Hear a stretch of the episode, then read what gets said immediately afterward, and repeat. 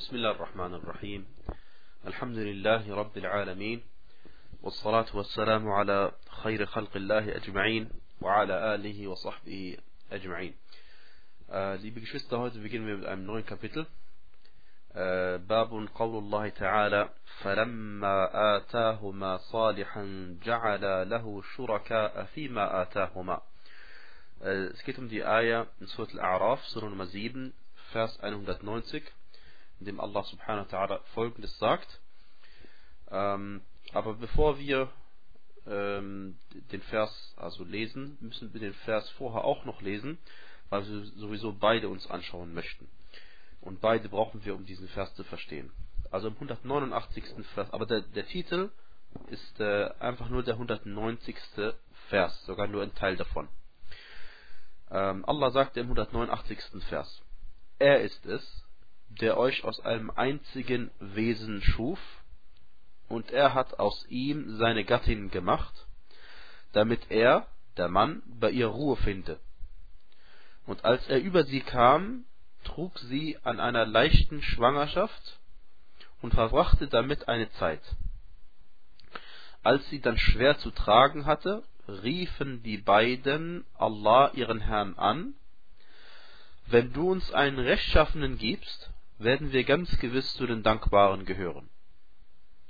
Als er ihnen dann einen Rechtschaffenen gegeben hatte, gaben sie ihm Teilhabe an dem, was er ihnen gegeben hatte. Aber Allah ist erhaben über das, was sie ihm beigesellen. Wollen sie ihm etwas beigesellen, was nichts erschafft, während sie selbst erschaffen wurden, und die ihnen keine Hilfe leisten, noch sich selbst helfen können? Das sind die Verse, die wir uns äh, anschauen möchten. Zunächst einmal, der eigentliche Vers äh, äh, lautet, als er ihnen, äh, als Allah, also diesen beiden, den Mann und dieser Frau, einen Rechtschaffenen gegeben hatte, gaben sie ihm Teilhabe an dem, was er ihnen gegeben hatte. Die Frage, die sich stellt, ist erstmal, wer ist mit diesen Personen gemeint?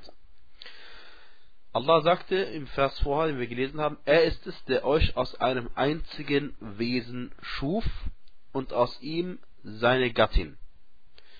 Die erste Ansicht unter den Gelehrten ist diejenige, dass es hier um eine Person geht. Und zwar konkret um Adam a.s., der erste Prophet, der erste Nabi. Und dass hier, also Allah hat uns aus Adam erschaffen und aus Adam hat er Hawa erschaffen, seine Gattin, und aus ihr dann, und äh, aus Adam und ihr äh, zusammen dann die, gesamten, die gesamte Menschheit. Das ist ähm, die erste Ansicht in diesem Vers. Und die zweite Ansicht ist, dass hier gemeint ist, dass Allah uns aus einem einzigen Menschen erschaffen hat jeden von uns hat er aus einem Menschen, äh, äh, als, als einem Menschen erschaffen. Darum geht es. Und aus einem Menschen hat er ein, äh, eine Gattin gemacht und aus den beiden zusammen entstehen dann die Kinder. Also geht es bei der zweiten Ansicht nicht konkret um Adam und Hawa, sondern allgemein darum, dass es, dass jeder Mensch eben einen Vater und eine Mutter hat. Wallahu ta'ala a'lam. Also das heißt nicht, dass äh, äh, das, was man jetzt falsch denken könnte, das heißt nicht irgendwie, dass der Vater, äh, dass man einen Vater hat und die, die eigene Mutter entsteht aus dem Vater. Nein, das ist äh, nicht damit gemeint, sondern dass eben man hat einen Vater, er ist ein Mensch und man hat eine Mutter, die ist vom gleichen Typ wie der Vater, von der gleichen Art, ein Mensch, ein Homo sapiens sapiens. Und aus diesen beiden entsteht dann ein weiteres Kind. Und dann sagte Allah subhanahu wa ta'ala, liyaskuna ilayha. Allah hat eben diese Gattin von der gleichen Art erschaffen wie den Mann. Oder eben er hat Hawa aus Adam erschaffen, tatsächlich, damit er, der Mann, bei ihr Ruhe finde. Wie äußert sich die Ruhe? Die Ruhe äußert sich, liebe Geschwister, in mindestens zwei Perspektiven. Erstens einmal die Liebe und Barmherzigkeit, die dazu führt, dass man beruhigt ist. und sich wohlfühlt bei dem Ehepartner. Und zweitens die Ruhe, die man findet, da der eigene Geschlechtsdrang äh, gestillt wird.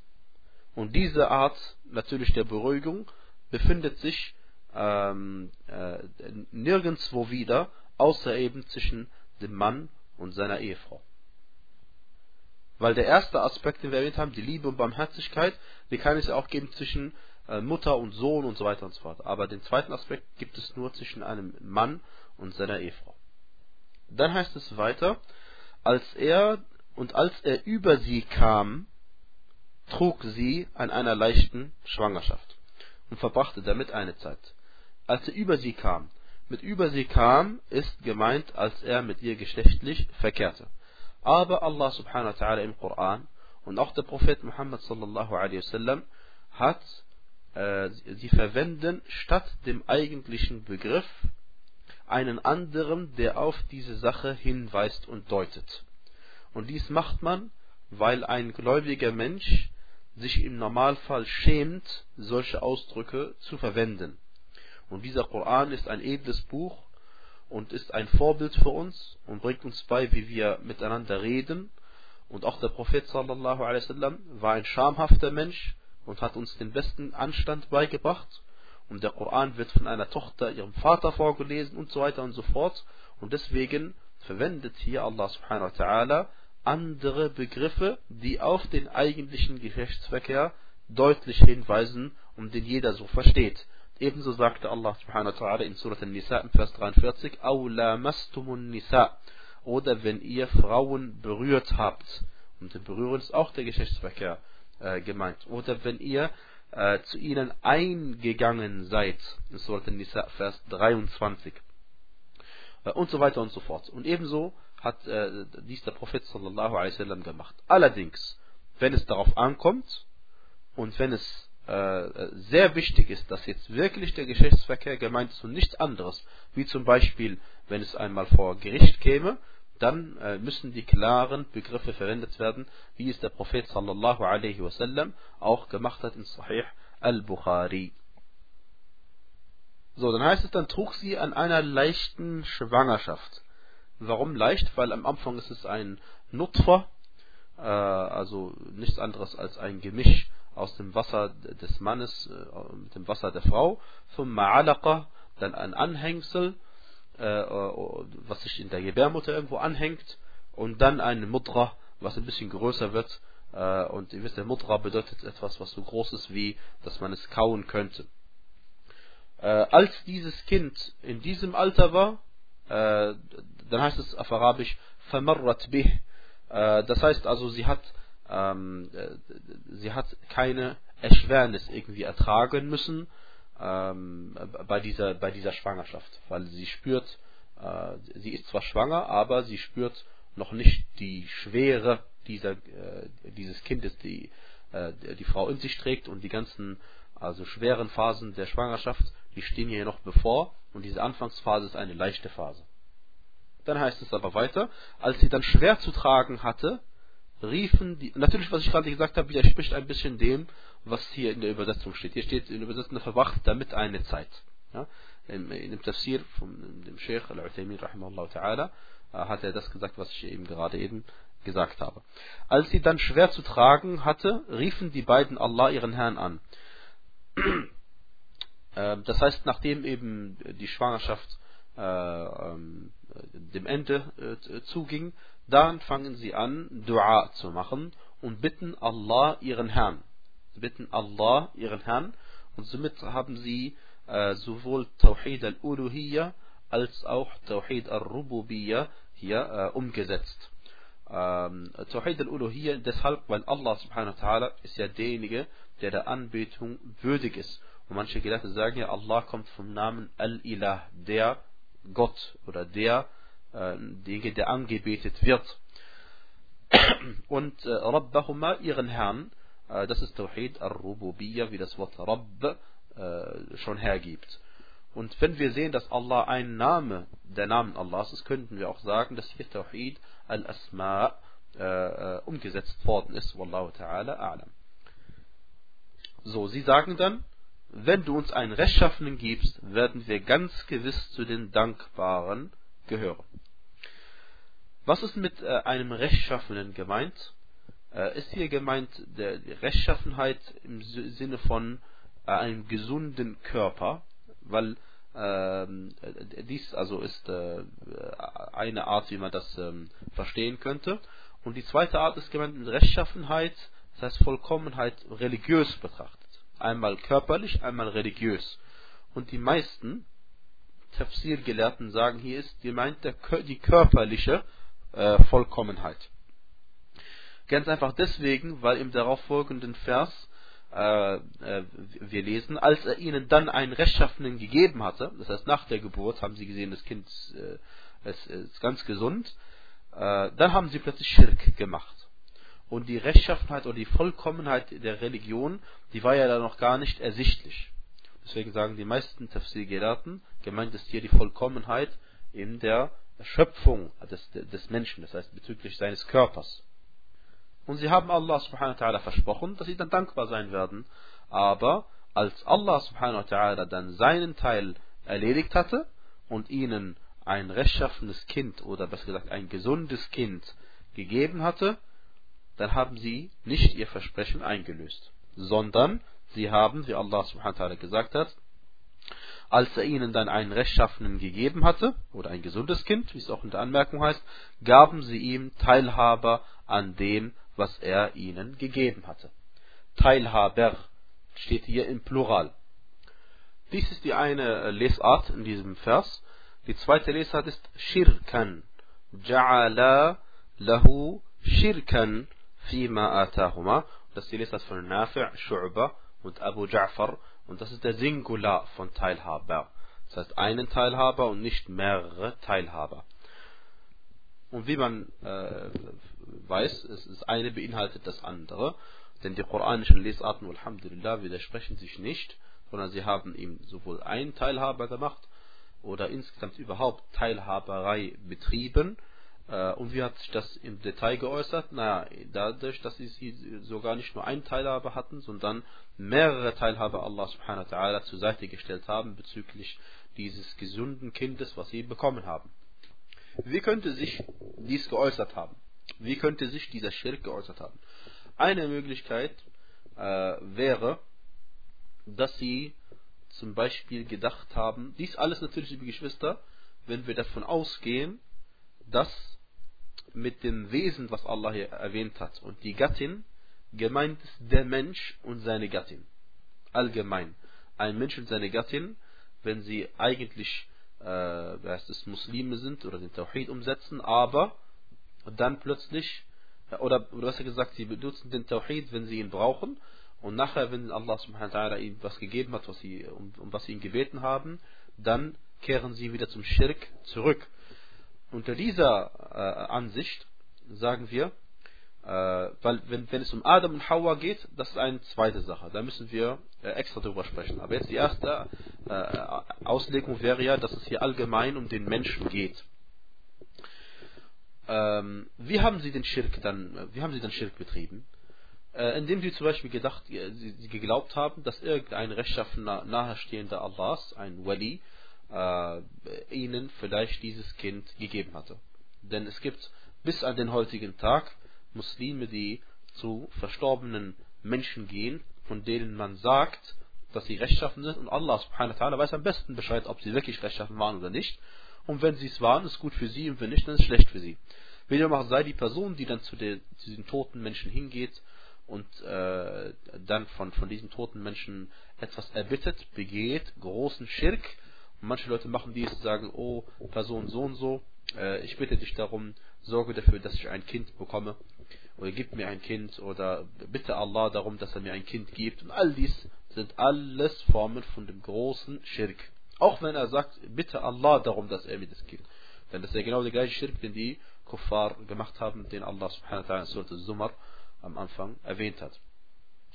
Äh, die zweite Form des Schirk, die wie sich sowas äußern kann, ist, dass äh, sie ähm, diese, diese ähm, Gunsterweisung äh, Allahs äh, den Ärzten zuschreiben und den Leuten, die ihnen gesagt haben, wie sie sich zu verhalten haben während der Schwangerschaft und wie sie bei der Geburt sich zu verhalten haben und ge gesagt haben dann irgendwie, dass also sie, sie, erkennen die Gunsterweisung Allahs nicht an, dass das alles von ihm kommt, sondern sie sagen, äh, wir haben ein gesundes Kind bekommen, weil der Arzt so und so äh, uns da richtige Anweisungen gegeben hat und so weiter und so fort. Und sie vergessen Allah subhanahu wa ta'ala, sie vergessen den Ursacher, Azza wa Jal, äh, und das ist eine Form von Ash-Shirk.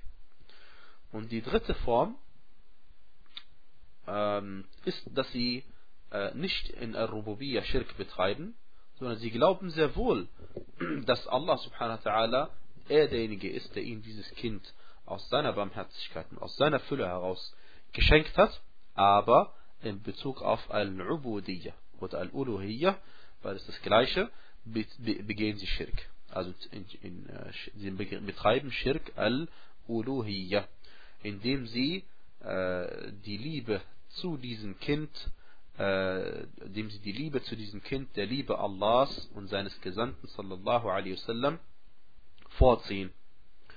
Und äh, das ist ebenfalls eine Form von Aschirk, vor der uns Allah subhanahu wa ta'ala gewarnt hat. Er sagte, Innama amwalukum wa awladukum fitna. Äh, Allah subhanahu wa ta'ala hat uns in diesem Vers, in Surat Al-Tarabun, Vers 15, mitgeteilt, dass unser Vermögen und unsere Kinder eine Versuchung sind, eine Fitna sind. So, jetzt gibt es aber noch die zweite Ansicht. Die zweite Ansicht war, dass hier Adam gemeint ist und Hawa gemeint sind. Hier gibt es, äh, wer das sagt, äh, oder diejenigen äh, Gelehrten, die das sagen, haben zwei verschiedene Ansichten. Die erste Ansicht sagt, es ist Adam hiermit gemeint und Hawa damit gemeint und äh, sie, sie, sie ähm, haben danach Schirk begangen in Bezug auf die Gehorsamkeit und nicht in Bezug auf die Ibadah. Und dieser, äh, dieser Tafsir entspricht dem, was über Abdullah ibn Abbas und einige seiner Schüler überliefert worden ist, wie zum Beispiel Mujahid und, äh, äh, aber wir werden gleich zeigen, inshallah, dass diese, dieser Tafsir also nicht in Ordnung ist. Und der, der dritte, die dritte Ansicht ist, dass es auch um Adam Hawa geht. Allerdings gibt es hier einen Sprung. Und zwar, Allah subhanahu sagte, er ist es, der euch aus einem einzigen Wesen erschaffen hat. Aus Adam. Danach hat er aus ihm seine Gattin erschaffen. Hawa. Und jetzt erzählt er uns, dass von dieser Nachkommenschaft gibt es Menschen, die, wenn dann die Frau schwanger wird und das Kind dann kurz vor der Geburt ist, dann bitten sie Allah subhanahu wa ta'ala um einen rechtschaffenen Sohn und ein gesundes Kind und dann gibt Allah es ihnen und dann beginnt sie trotzdem Schirk. Das heißt, Allah subhanahu wa ta'ala hat Adam hier und Hawa nicht erwähnt, aus dem ganz einfachen Grund, äh, weil es nicht um sie geht, sondern es geht um ihre Nachkommenschaft die meisten von ihnen begehen Schirk.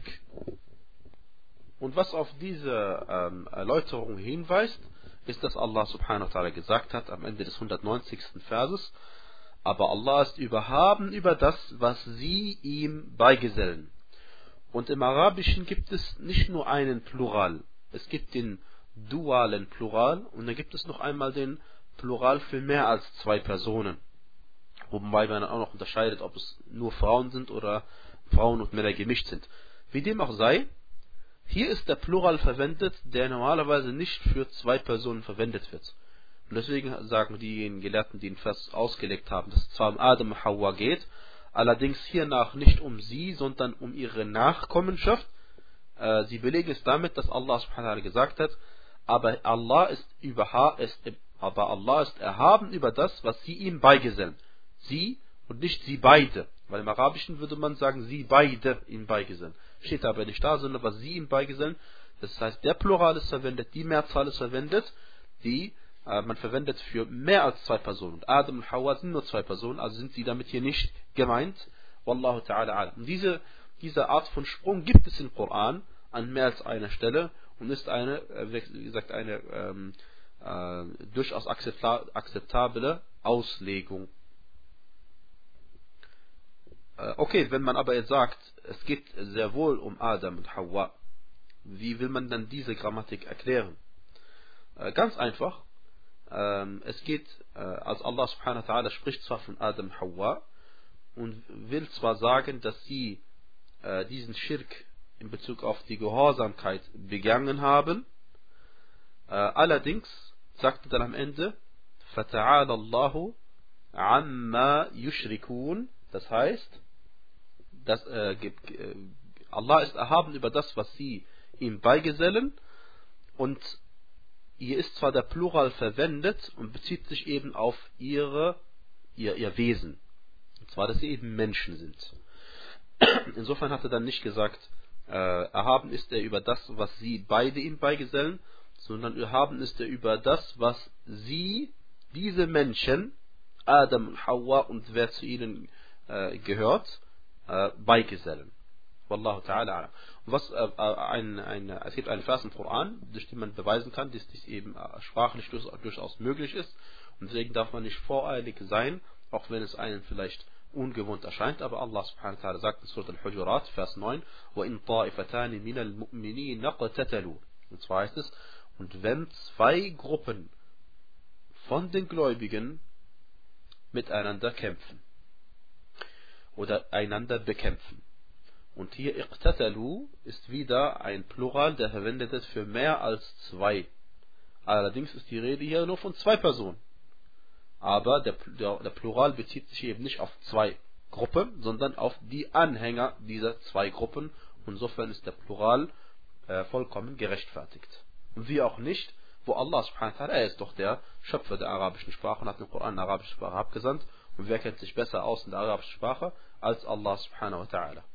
Nun erwähnt der Autor des Buches Tawhid, er sagte, قال ابن حزم اتفقوا على تحريم كل اسم معبد لغير الله كعبد عمر وعبد الكعبة وما أشبه ذلك حاشا عبد المطلب. er رحمه الله تعالى. آه، ابن حزم رحمه الله تعالى sagte, ابن حزم ist einer جلاطن der von Ahl Sunnah wal Jama'a, der äh, eine eigene Richtung vertreten hat, er und ein paar andere auch, äh, und zwar der Zahiriyah Madhab. Und zwar sagt er, die Gelehrten sind sich darüber einig, dass jeder Name, der äh, impliziert, dass man ein Diener ist für jemanden anderes außer Allah, haram ist. Wie zum Beispiel Abdu Amr, der Abd, der Diener, der Sklave von Amr, oder Abdul Kaaba, oder ähnliches, außer Abdul Muttalib. Außer Abdul Muttalib. So. Äh, die Frage ist, äh, wie müsste es normalerweise lauten? Und zwar normalerweise Abdullah oder Abdul Rahman oder Abdul Rahim oder Abdul Karim oder Abdul Sami' oder Abdul Basir. Abd darf man verwenden mit einem Namen danach, der Namen Allahs. Aber diese Namen, die hier verwendet sind, sind alles Geschöpfe und man darf niemals sich nennen äh, Diener von irgendeinem Geschöpf. Dann sagt er, bis auf Abdul Muttalib, darüber gibt es keine Übereinkunft. Und die Aussage von, von Ibn Hazm äh, weist nicht darauf hin, dass ähm, dass, äh, dass ähm, Abdul Muttalib, äh, dass man sich so nennen darf, sondern gemeint ist einfach, dass es hier eine Meinungsverschiedenheit darüber gibt. Und ähm, der Grund dafür ist, dass der Großvater des Propheten Muhammad sallallahu alaihi wasallam hieß Abdul Muttalib. Und der Prophet, das ist nicht das Problem, sondern der Prophet sallallahu alaihi wasallam selbst hat gesagt, Anabnu Abdul Muttalib und das bedeutet, ich bin der Sohn von, oder ich bin der, eigentlich wortwörtlich, eigentlich müsste man sagen, ich bin der Nachkömmling oder der Enkel von Abdul Muttalib. Und der Prophet sallallahu hat eben sich selbst diesen Namen selbst zugeschrieben. Er hat gesagt, ich bin Muhammad ibn Abdullah, der Sohn von Abdullah, und der Sohn von Abdul Muttalib. Und dann sagen manche Gelehrte, wenn es verboten wäre, hätte der Prophet sallallahu sich nicht diesen Namen zugeschrieben. Ähm, aber ja, wie wir wissen, die Geschwister, Abdul Muttalib, äh, der, der, der Großvater, hat gelebt und da gab es noch gar keinen Islam. Und der Prophet sallallahu alaihi wasallam, wenn er sagen will, dass er von Abdul Muttalib abstammt, dann will er damit doch nicht sagen, dass dieser Name islamisch gerechtfertigt ist, sondern er will damit sagen, dass er von ihm abstammt. Und alle Leute kennen ihn unter diesem Namen, alle Leute kennen Abdul Muttalib unter dem Namen Abdul Muttalib. Wenn er jetzt den Namen ändern würde, dann weiß man nicht mehr, von woher er abstammt.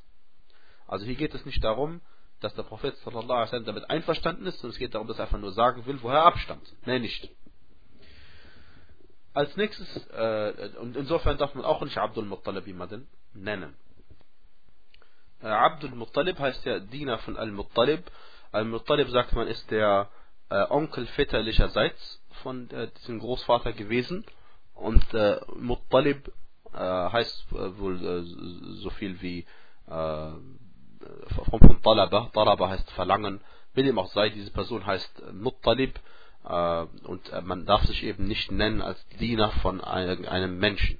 Und Muttalib ist eben ein Mensch gewesen. Und Muttalib könnte eben sowas bedeuten wie jemand, der etwas verlangt.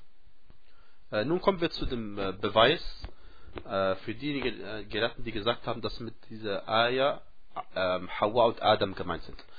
Abdullah ibn Abbas erzählt uns in einer Überlieferung, und die überliefert ist bei Ibn Abi Hatim, und zwar sagt er folgendes und bei Sa'id ibn Mansur ich lese auf Arabisch erstmal vor لما تغشاها آدم حملت فأتاهما إبليس فقال إني صاحبكما الذي أخرجتكما من الجنة لتطيعاني أو لأجعلن له قرني إيل. فيخرج من بطنك فيشقه ولأفعلن. يخوفهما. سمياه عبد الحارث. فأبيا أن يطيعاه فخرج ميتا. ثم حملت فأتاهما فذكر لهما. فأدركهما حب الولد. فسمياه عبد الحارث. فذلك قوله جعلا له شركاء فيما أتاهما رواه ابن أبي حاتم Und zwar erzählt uns Ibn Abbas radiallahu anhuma folgendes. Nachdem Adam über sie kam, wurde sie schwanger. Dann kam Iblis zu ihr und sagte, also zu ihr und Adam, ich bin derjenige, der euch aus dem Paradies rausgebracht hat. Entweder ihr gehorcht mir, oder ich werde dafür sorgen, dass er zwei Hörner bekommt, wie Ziegenböcke, Bergziegenböcke. Er wird dann aus deinem Bauch rauskommen und dann werde ich ihn seinen Bauch aufschneiden und werde mit ihm das und das machen. Und er machte ihnen beiden Angst und sagte zu ihnen, nennt ihn Abdul Harith. Harith ist nämlich sein Name. Und er sagt ihnen, nennt ihn Abdul Harith, Diener von Al-Harith, Diener von diesem Iblis. Und sie weigerten sich beide, ihm zu gehorchen und daraufhin bekam sie eine Fehlgeburt. Er kam nämlich äh, tot auf, äh, zum Leben. Das Kind kam tot auf, auf die Erde. Hiernach wurde sie wieder schwanger und er kam zum zweiten Mal zu ihr und erzählte ihnen das Gleiche. Und es hat sie die Liebe zu dem Kind gepackt. Und dann haben sie es eben Abdul Harith genannt. Und Ibn Abbas sagt, dies ist mit der Aussage gemeint, dass wo Allah sagte, جَعَلَ لَهُ شُرَكَاءَ فِيمَا آتَاهُمَا Sie gaben ihm Teilhabe an dem, was er ihnen gegeben hatte. Diese Überlieferung ist überliefert bei Ibn Abi Hatim äh, in seinem Tafsir und auch äh, bei im Sunan von, von Ibn, von Sa'id ibn Mansur. Dann heißt es weiter, وله بسند صحيح عن قتادة قال شركاء في طاعته ولم يكن في عبادته. قتادة sagt, also der Autor, Sheikh Muhammad ibn Abdul Wahab, rahimahullah ta'ala, sagte, mit einem Sahih Isnad ist überliefert über Qatada, einer der Tabi'in, der Imam der Tabi'in, Shuraka, das heißt, Teilhabe haben sie ihm gemacht, haben sie Allah gemacht in Bezug auf die Gehorsamkeit, aber nicht in Bezug auf die Anbetung. وله بسند صحيح عن مجاهد في قوله لئن آتيتنا صالحا قال أشفق ألا يكون إنسانا Über ein Sahih Isnad ist auch überliefert über Mujahid ibn Jabr, rahimahullah ta'ala, der berühmte Schüler von Ibn Abbas, äh, in Bezug auf die Aussage Allahs, لَإِنْ آتَيْتَنَا صَالِحًا Wenn du uns ein gesundes Kind gibst, er sagte, damit ist gemeint, dass sie, äh, sie hatten Angst darum gehabt, dass, äh, äh, dass äh, sie vielleicht kein Kind zur Welt bekommen. Das heißt, statt ein Kind vielleicht ein Tier kommt oder ein Djinn kommt. وذكر معناه عن الحسن وسعيد وغيرهما und das die gleiche Bedeutung ist überliefert über Al-Hasan Al-Basri rahimahullah und Sa'id ibn al-Musayyib wallahu ta'ala a'lam und andere so ähm, diesbezüglich sagte Ibn Kathir rahimahullah ta'ala in seinem Tafsir dass diese Erläuterung, die von Ibn Abbas wir gehört haben, die erste die Erläuterung, die wir gehört haben Ibn Abbas, dass sie eben gemeint ist Adam und Hawa, ähm, äh, das, das haben viele Schüler von ihm gesagt, unter ihnen Mujahid, Sa'id ibn Jubair.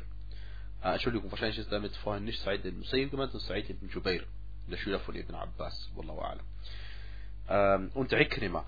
Und aus der nächsten Generation Qatada, As-Suddi und, äh, und noch viele andere und auch viele Tafsir-Gelehrten und so weiter und so fort. Aber Ibn Kathir rahimahullah ta'ala ist der Meinung, dass dies zu den Israiliyat gehört. Das heißt zu den Geschichten, die Ibn Abbas überliefert über Ahlul Kitab, über die Juden und die Christen.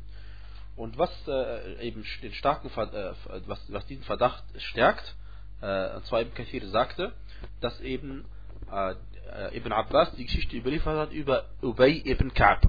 Und diese Überlieferung finden wir in Tafsir von, Sunnah, äh, von Ibn Abi Hatim, der Überlieferung Nummer 9420. Da überliefert Ibn Abbas nämlich diese Erzählung über Ubay ibn Ka'b, was eben stark darauf hinweist, dass er diese Überlieferung nicht über den Propheten sallallahu alaihi wasallam gehört hat, sondern über jemand anderes äh, und, und, nicht über den Propheten sallallahu alaihi wasallam. Wallahu ta'ala a'lam. So, diese Geschichte, liebe Geschwister, hat einige Haken. Äh, und zwar erstens einmal ist sie nicht authentisch für den Propheten sallallahu alaihi wasallam überliefert worden. Und es ist eine Geschichte, die man nur äh, kennen kann, wenn man sie entweder über den Propheten sallallahu alaihi wasallam erfahren hat oder über Ahlul Kitab. Weil das also keine Sache, die man erlebt hat. Oder die man äh, erleben könnte oder die Leute also gewusst hätten können, gewusst haben hätten können. Äh, und deswegen sagte Ibn Hazm rahimahullah ta'ala, innaha riwayatu kharafa, khurafa, makdhuba, mawdu'a. Also es ist eine, äh, er meint, es ist eine erlogene, erfundene Geschichte. Absolute Fantasie. Äh, die zweite Sache ist, dass ähm, wenn diese Geschichte sich über Adam und Hawa handeln würde, wenn es sich von diesen beiden handeln würde, dann kommt es uns seltsam vor, dass Allah subhanahu wa ta'ala ihre Sünde erwähnt, aber nicht ihre Tauba. Und ihre Tauba zu erwähnen wäre gerecht gewesen, weil äh, als sie zum Beispiel vom Baum gegessen haben, hat Allah subhanahu wa ta'ala uns erzählt, wie sie Tauba gemacht haben. Und das wäre ähm, eine ähnliche Sache gewesen. Shaitan fordert von ihnen etwas und sie gehorchen ihm. Das ist eine Sünde. Äh, aber keine Schirk von, in, in Bezug auf die Ibade, sondern eben, sie hätten Allah gehorchen müssen, haben sie nicht getan. Also eine einfache, in Anführungsstrichen eine einfache Sünde war das. Die dritte Sache ist, dass die, äh, die, die, äh, die, die, die Propheten unter Übereinkunft der Gelehrten keine, keinen Schirk begehen. Und, aber wie gesagt, keinen Schirk in Bezug auf die Ibade. Und viertens, äh, Yom al-Qiyamah, werden die Menschen zuerst zu Adam gehen und von ihm verlangen, dass er die Fürsprache bei Allah subhanahu einlegen soll. Und womit wird er sich entschuldigen? Er wird sich entschuldigen dadurch, dass er vom Baum gegessen hat. Und hätte er Schirk begangen, wie es die offensichtliche Bedeutung dieser Verse war oder ist, und das ist eben die offensichtliche Bedeutung der Verse, das erste, was einem ins Auge springt, ist nicht Schirk in Bezug auf Gehorsamkeit, weil es ja relativ wie jede andere Sünde gewesen wäre. Aber das, was als, erst, als erstes hervorsticht, dass es ein, ein Schirk war, in Bezug auf der einen, in Bezug auf eine der drei Kategorien des Tawhid, in Bezug auf die Ibadah. Äh, hauptsächlich. Und äh, dann hätte Adam a.s. eher diese Entschuldigung vorbringen müssen, wenn er sich entschuldigen will, also nicht die Shafa'a zu gehen. Aber er erwähnt äh, eben eine, eine Sünde, die weniger schlimm ist als diese. Fünftens, äh, was seltsam erscheint an dieser Geschichte ist, dass äh, der Shaitan zu ihnen sagt, ich bin derjenige, der euch aus dem Paradies herausgebracht hat.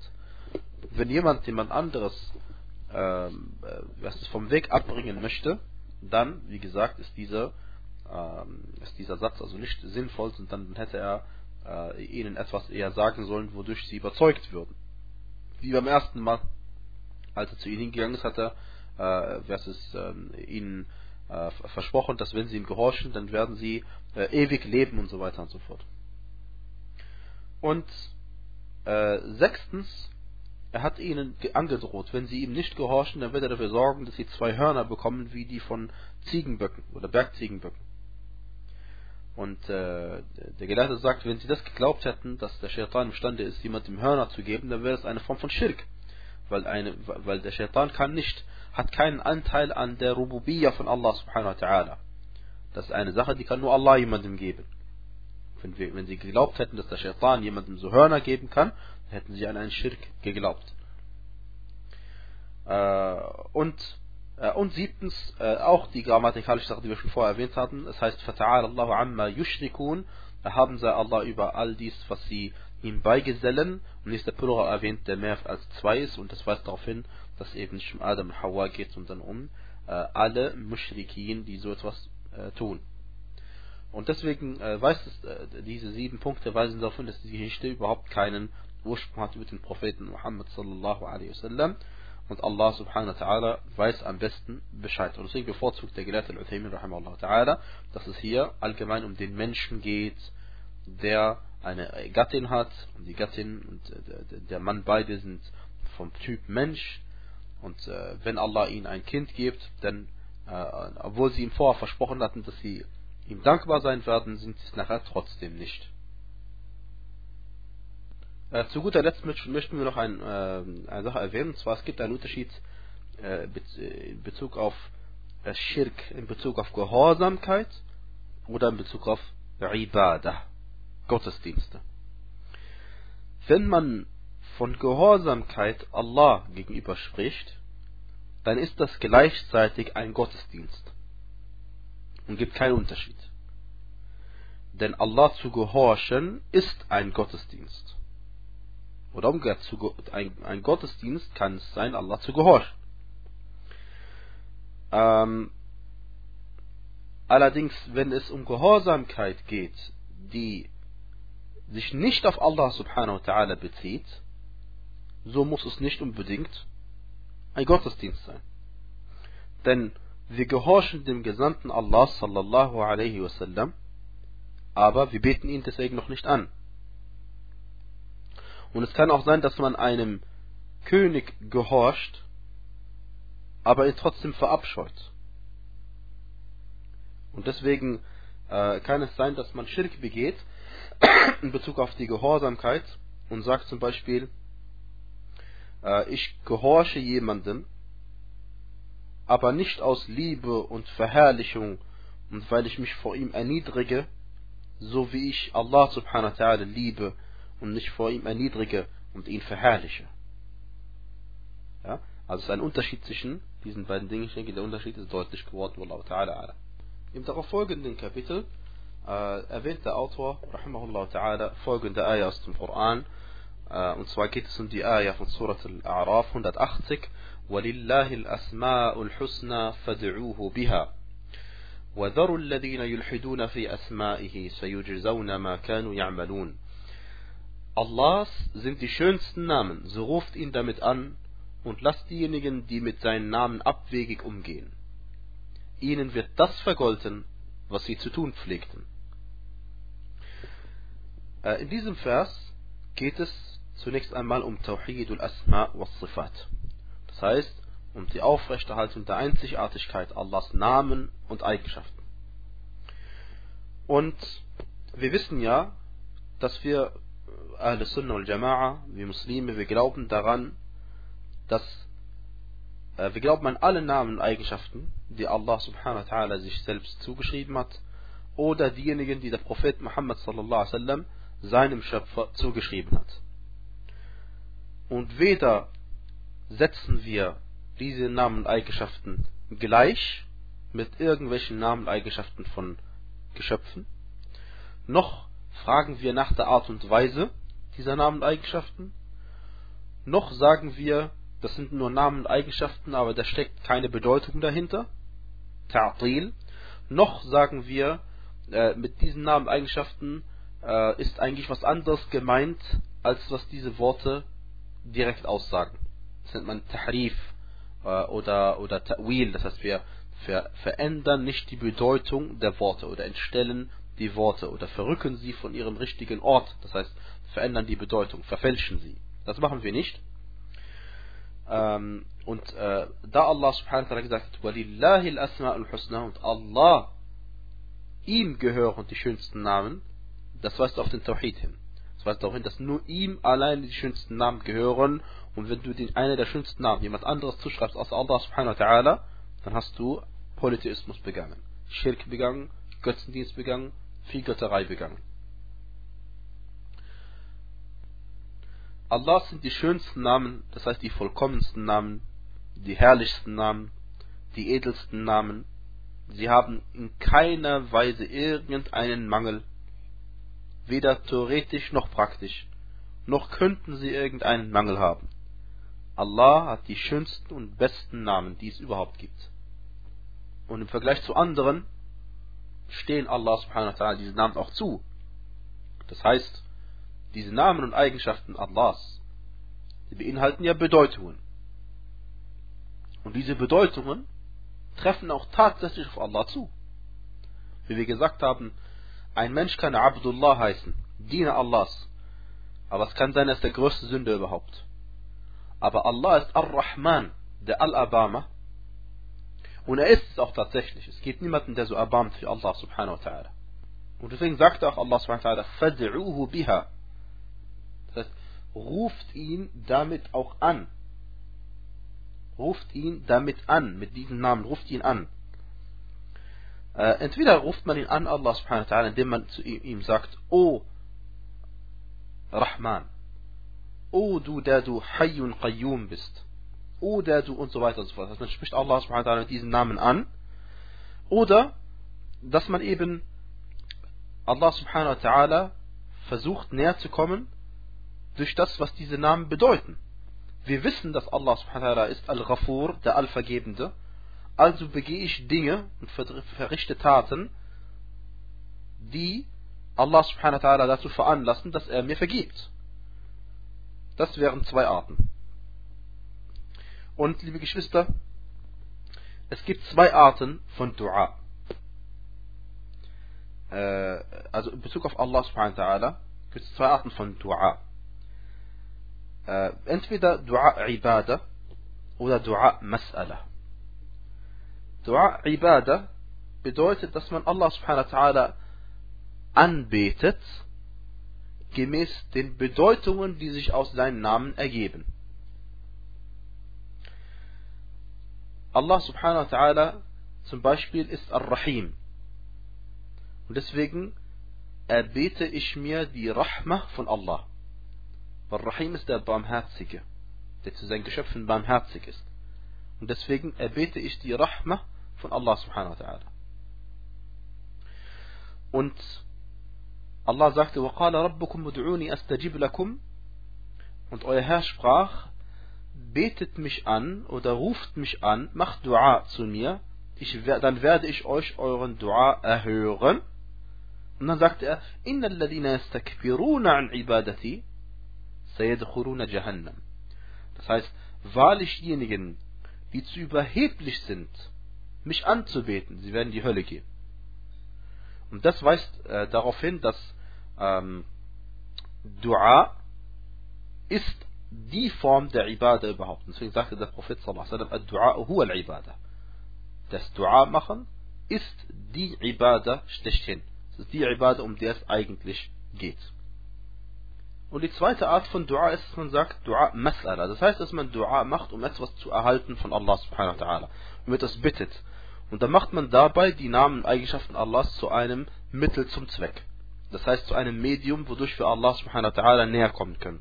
Also wir sagen, wenn wir äh, wollen, dass wir, unser, dass wir barmherzig behandelt werden, sagen wir, O du Al-Abama, Ja Rahim oder Ja Rahman, erbarme dich unser. O du derjenige, der du die Sünden vergibst, vergib uns. Das heißt, eigentlich willst du nur sagen, vergib uns, aber du verwendest den Namen Al-Ghafur oder Al-Ghaffar, diese Namen, der Allvergebende, verwendest du äh, äh, damit äh, als, als Mittel zum Zweck. Das nennt man Tawassul, eine Halal-Form von Tawassul. Und die Form, die eigentlich äh, äh, auch verlangt ist. Dass man also Allah subhanahu wa ta'ala anbetet durch seine Namen und Eigenschaften. Und daraufhin sagte Allah subhanahu wa ta'ala, وَذَرُوا الَّذِينَ يُلْحِدُونَ فِي أَسْمَائِهِ سَيُجْزَوْنَ مَا كَانُوا يَعْمَلُونَ Und lasst diejenigen, die mit seinen Namen abwegig umgehen, ihnen wird das vergolten, was sie zu tun pflegten. Wollen wir dieses Wort abwegig umgehen uns näher anschauen. Auf Arabisch heißt es Yulhidun. Und äh, dieses Wort Yulhidun kommt vom Wort Lahd. Lahd ist eigentlich diese Ausgrabung, die man macht in einem Grab in Richtung Qibla und die neigt in Richtung Qibla und weil sie eben neigt, nennt man das Lahd. Lahada heißt eben äh, neigen. Und gemeint ist eben diejenigen, die von der richtigen Bedeutung seiner Namen abneigen äh, oder ähm, abwegig sind, ist hier übersetzt gemeint eben, dass sie von diesem richtigen Weg abkommen, eine andere Richtung einnehmen als der Weg, den sie eigentlich hätten gehen müssen in Bezug auf Allahs Namen. Wie kann man einen falschen Weg eingehen? Dieser Ilhad, dieses Wegneigen, Abneigen vom richtigen, von der Wahrheit, vom richtigen Weg. Naja, das kann sein, indem man äh, leugnet etwas von den Namen Allahs oder von seinen Eigenschaften oder etwas, äh, was, ist, äh, was damit zusammenhängt. Äh, es kann auch sein, dass man Ilhad betreibt, indem man Allah subhanahu wa ta'ala Namen zuschreibt, die ihm nicht gehören. Wie das manche Philosophen machen. Äh, oder dass man äh, Allah subhanahu wa ta'ala seine Namen und Eigenschaften vergleicht mit Eigenschaften und Namen eines Menschen.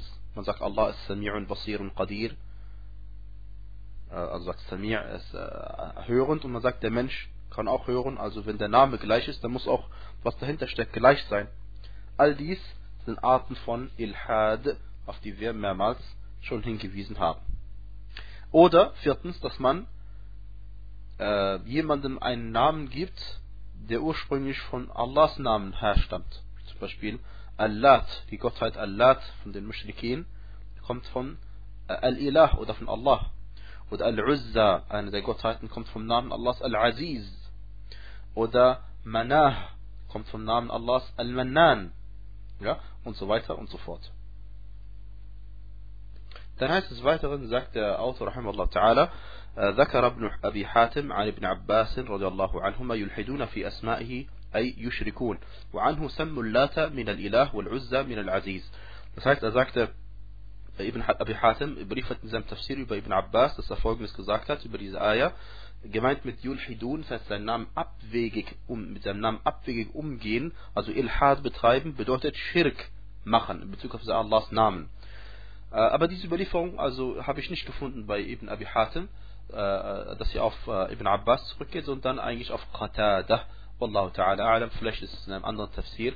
Allerdings, was Ibn Abbas äh, gesagt hat, ist die zweite Überlieferung, die er erwähnt. Und zwar eben, dass sie, ähm, dass sie eben Al-Lat von Al-Ilah oder, oder, oder dass sie Allah und Al-Uzda von Namen Allahs abgeleitet haben. Dies habe ich im Tafsir von Ibn Abi Hatim gefunden, aber nicht im Tafsir, aber das erste habe ich dort nicht gefunden, Wallahu ta'ala. A'la wa A'lam. Und das haben wir schon äh, erwähnt. Und er erwähnt noch über وعن الأعمش يدخلون فيها ما ليس منها.